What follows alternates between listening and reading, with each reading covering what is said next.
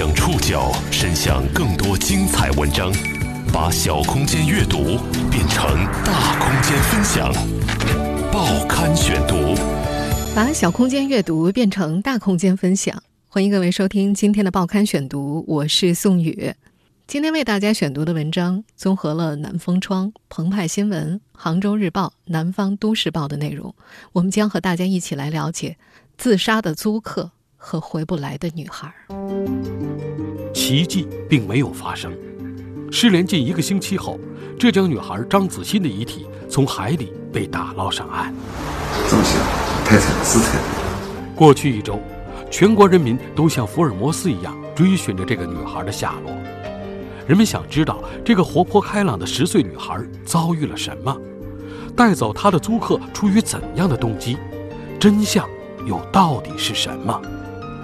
报刊选读今天和您一起了解自杀的租客和回不来的女孩。七月十三号，浙江象山警方公布了一个悲伤的消息：经刑侦技术鉴定，当天下午在象山县。石浦海域发现的女孩遗体，经过确认，是杭州市淳安县失联女孩张子欣。参加十三号打捞工作的船老大邵全龙师傅，已经有二十多年的打捞救援经验。他说自己每年都会打捞上来几个人，大多都是溺水的渔民，但是这么小年纪的姑娘是第一个。这样年纪的还打捞第一个吗？真的，我打捞的时候，我我不骗你，嗯，出眼泪了，我真真的出眼泪了，嗯，看着好可爱的一个小女邵师傅叹着气说：“打捞上来的时候，小姑娘穿着粉红色的衣服，身体其他部位都是完好的，就是脸部已经模糊不清了。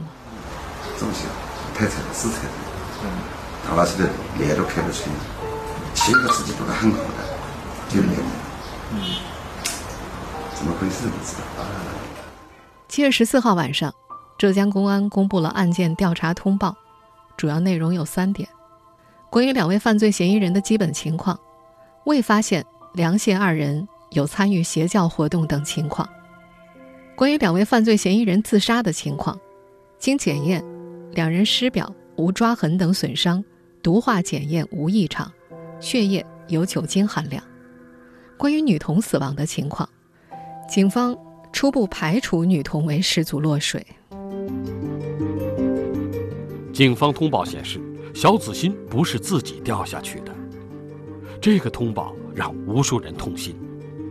人们愈发想知道，带走他的两名租客出于什么样的目的？子欣在人生最后几天到底经历了什么？让我们回到二零一九年六月初，慢慢梳理这一事件。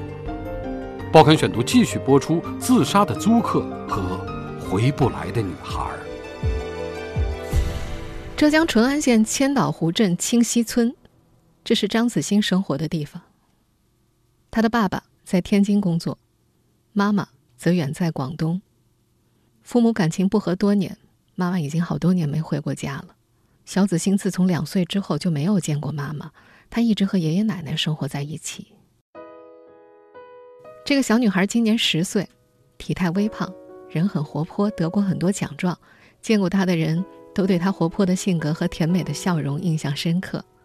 子欣爷爷也说：“就是我孙女儿呢，很喜欢很演别人的。嗯，她很喜欢跟别人交哎，交谈，看他哎，很的，就自来熟。哎，爷爷奶奶靠卖水果补贴家用，摊位就在当地一家连锁酒店的对面。”六月中旬以来，一对广东口音的男女梁某华和谢某芳成了最频繁光临这个小水果摊的顾客。他们每次都非常积极的跟老人聊天儿。根据酒店的公开信息，这两个人是六月十号入住的，白天晚上都在房间里，偶尔外出或者在大堂里坐一坐。他们在这儿一直住到了六月二十八号。二十九号，这一男一女成了子欣家的租客。根据媒体报道。两人原本准备七月六号乘飞机离开当地，见到张子欣之后便退掉了机票，还以每月五百块的价格租下了子欣家二楼的房间。付完房租后，他们还问张子欣是否在家。那些天，租客对子欣颇为关照，买了各种玩具和礼物送给她。根据杭州当地媒体的采访，子欣还管女租客叫大妈妈。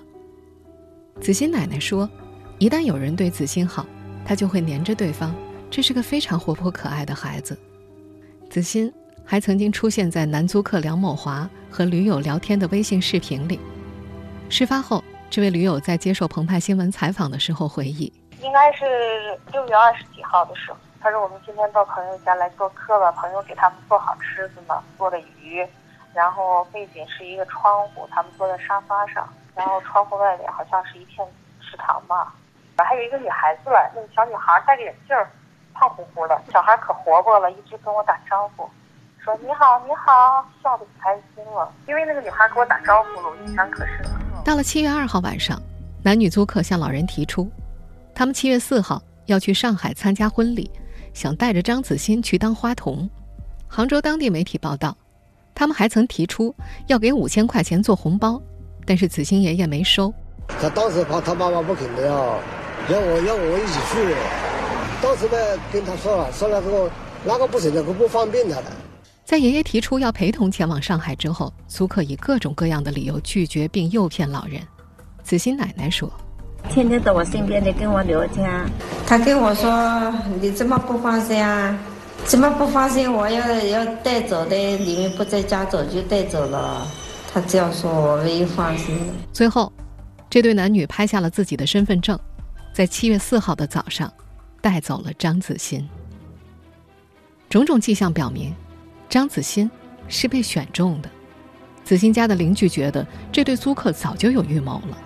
这其实他们住上去的时候说是一年的，再后来后来就说一个月，其实就是骗，盯早就盯到他这个这个猎物了。孩子被带出去之后，至少和家人通了两三次电话，还有过好几次视频。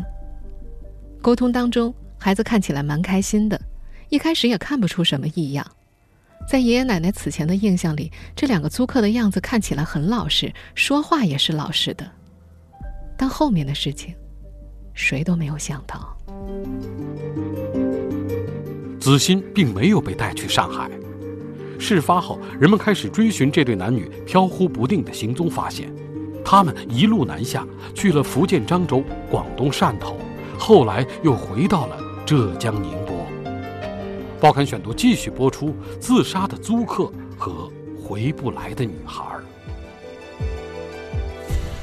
七月四号，孩子被带走的当天，远在天津的子欣爸爸张军就从爷爷奶奶处索要了两名租客的微信和电话联系方式。他对陌生人带走女儿一直心存警惕。为了让子欣爸爸放心，男租客时常发视频和照片过来，还告诉他七月六号就会带女孩返回村子里。就在七月六号当天，这名男租客甚至发了一条朋友圈：“上海到这儿四个小时真快，定位在温州，配图为车厢照片。”但很明显，这是个障眼法。事发之后，众多媒体梳理三人的行程，发现他们并没有去过上海。七月四号下午五点，租客发布的视频显示，他们的目的地其实是福建漳州。根据视频中出现的酒店招牌。可以追查到的地址是福建漳州东山县一家名为“蓝色印象”的酒店附近。在那天和孩子爷爷奶奶的视频中，男租客还说自己找不到房子。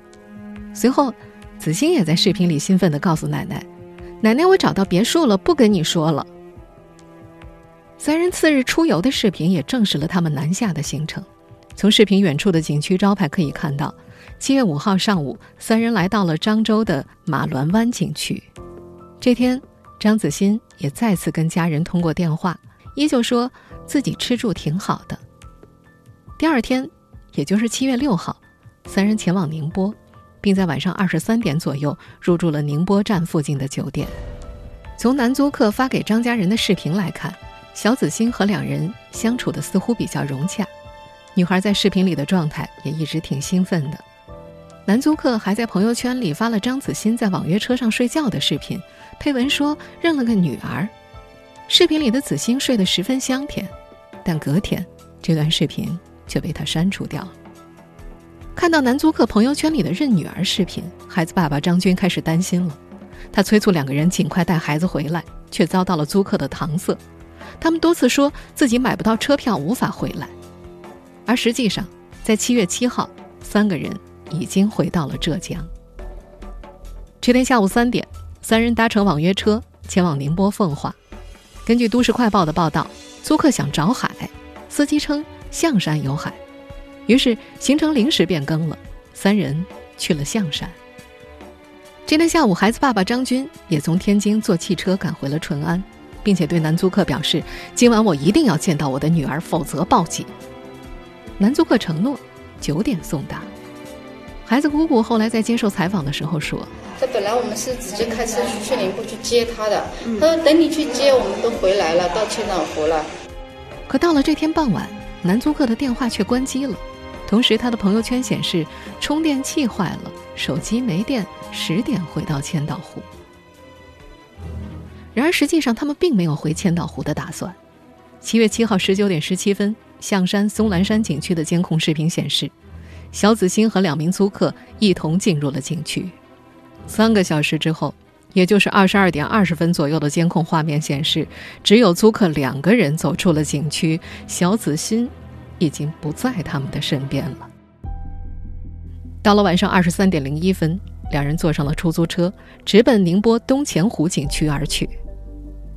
司机在事后接受媒体采访的时候说：“一个多小时的车程里，这对男女全程一言不发。”七月八号零点左右，这两人在宁波东钱湖跳湖自杀。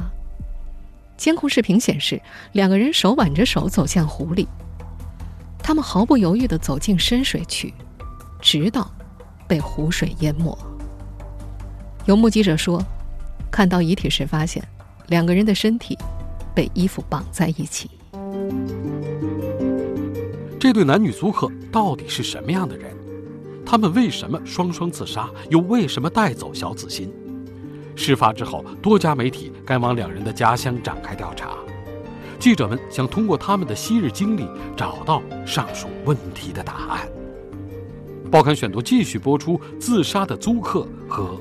回不来的女孩。户籍信息显示，四十三岁的男租客梁某华是广东茂名化州市官桥镇六堆村大墩坡村人，而四十五岁的谢某芳是化州市平定镇平山村塘岸村人。两个村子相距大约六十公里，都离市区很远。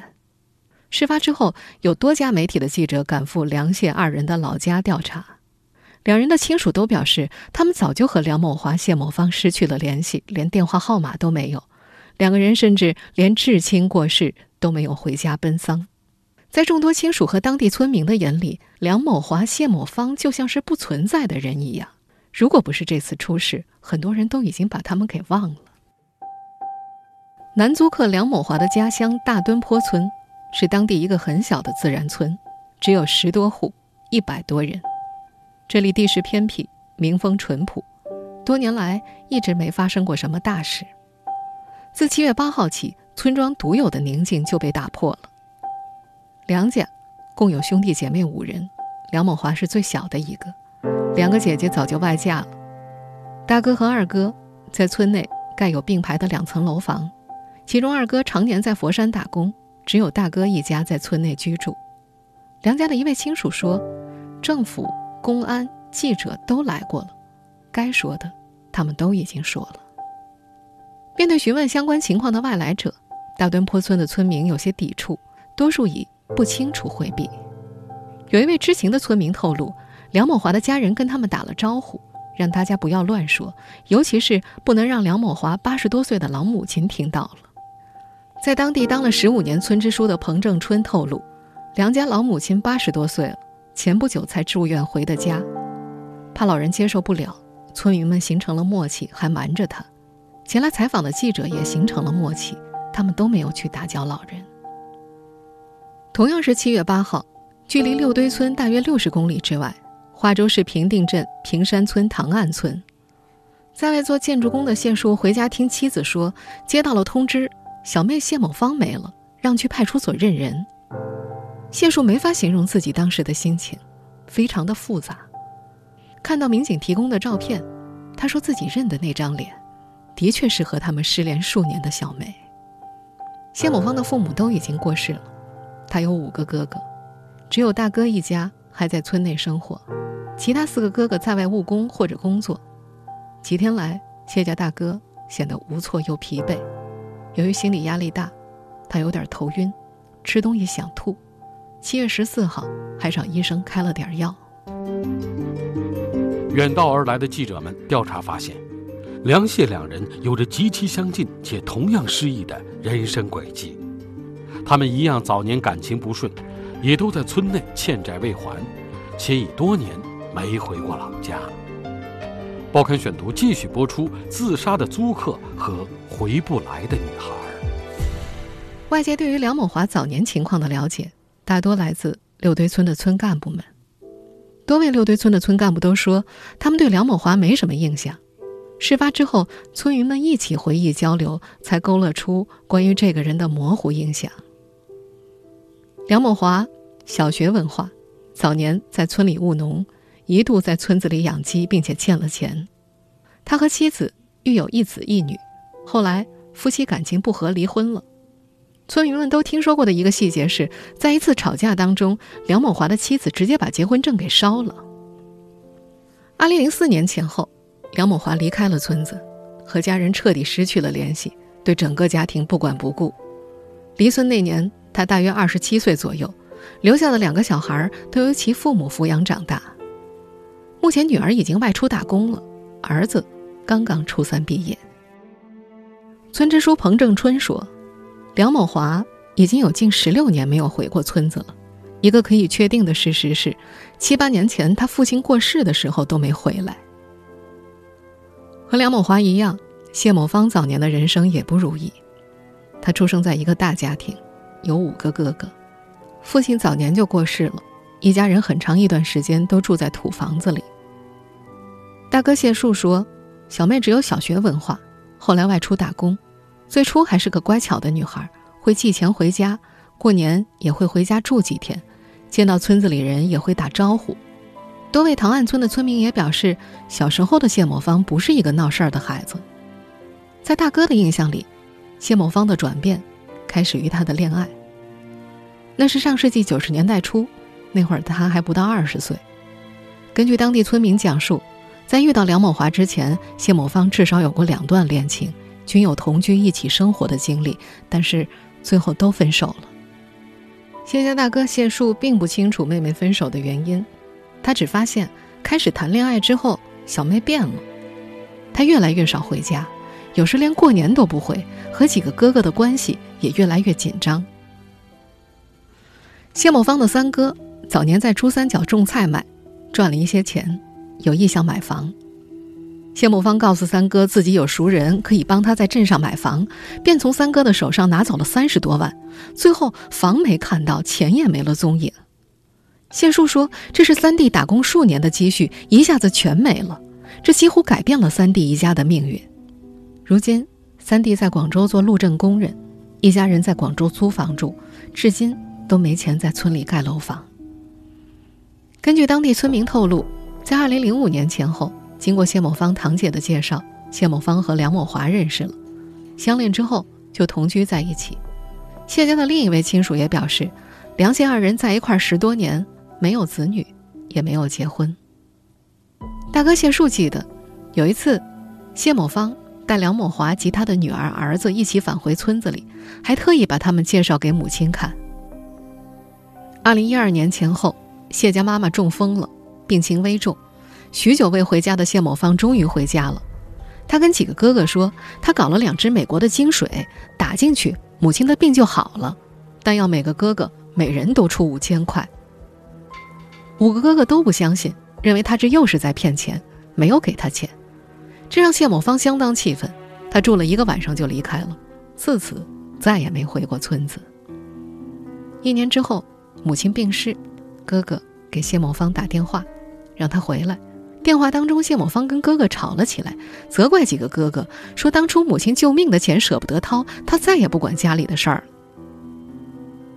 梁谢二人的亲属以及当地居民都表示，自从他们离村之后，他们就和村里人断了联系。没人再见过他们，也没人知道他们去了哪儿，做什么工作，经历过什么，甚至这两人的性格到底如何，亲属和村民们都已经印象模糊了。梁谢二人为什么要带走张子欣，又为什么要自杀？在离村的数年里，他们有何人生境遇？这一事件留下太多未解的疑团。人们只发现，在生前的最后几个月，有些迹象表明，梁谢二人有些异常。报刊选读继续播出：自杀的租客和回不来的女孩。梁某华的抖音账号所发布的视频显示，今年三月初到六月中旬，他们马不停蹄，一站接一站地游玩了大半个中国。澎湃新闻采访到的一位兰州驴友透露，他们曾在泸沽湖和两人同游过。叫阿华，一个叫阿芳，这两个人就是我在泸沽湖旅游的时候碰见他们了。他们两个人说是两口子一起旅游，在泸沽湖玩了两天。我们环游完第二天我就离开了，但是我回到兰州以后，他经常给我发信息。这位驴友也说，梁贤二人曾经多次向他炫耀自己有房有车。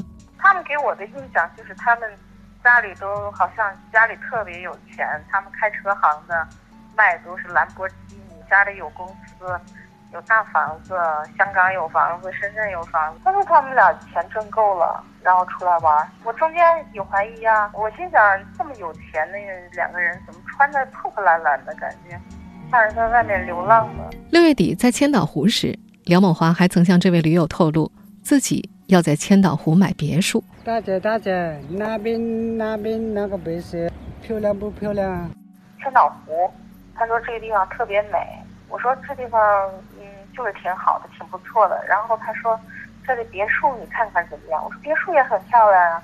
然后他们就说啊别墅呃他要把这个别墅买下来。我说哇，我说这别墅看起来那么大，你要买下来至少也得好几百万吧？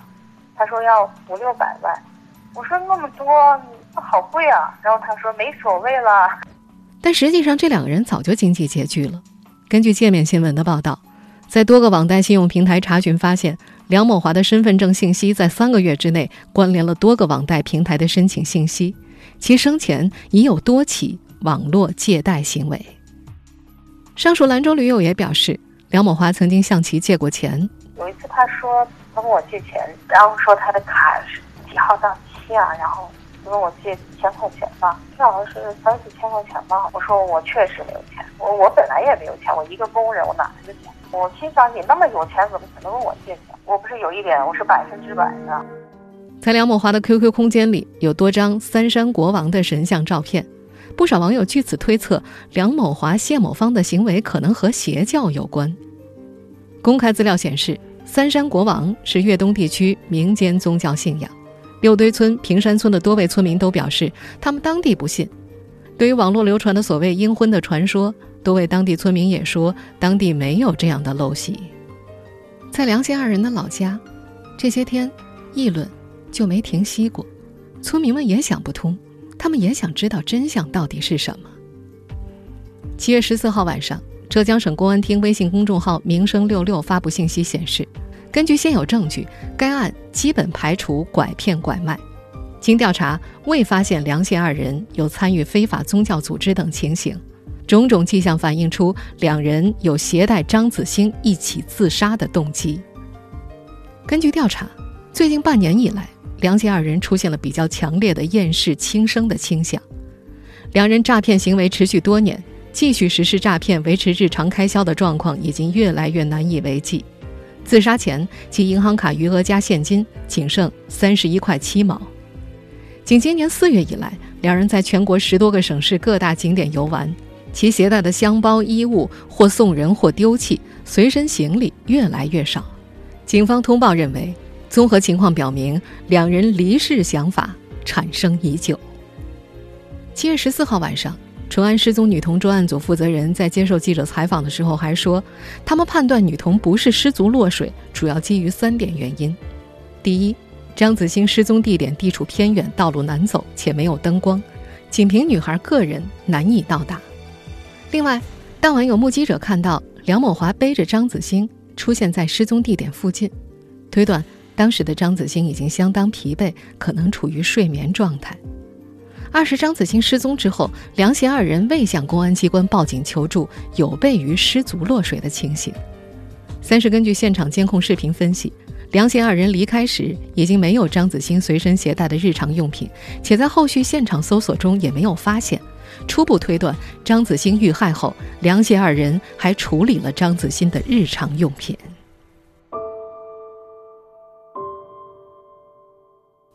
虽然警方已经公布了案情，但直到现在，人们依然不清楚这对男女为什么要携张子欣一起自杀。也没有人知道，这个十岁的可爱小女孩，在生命的最后关头，到底经历了什么。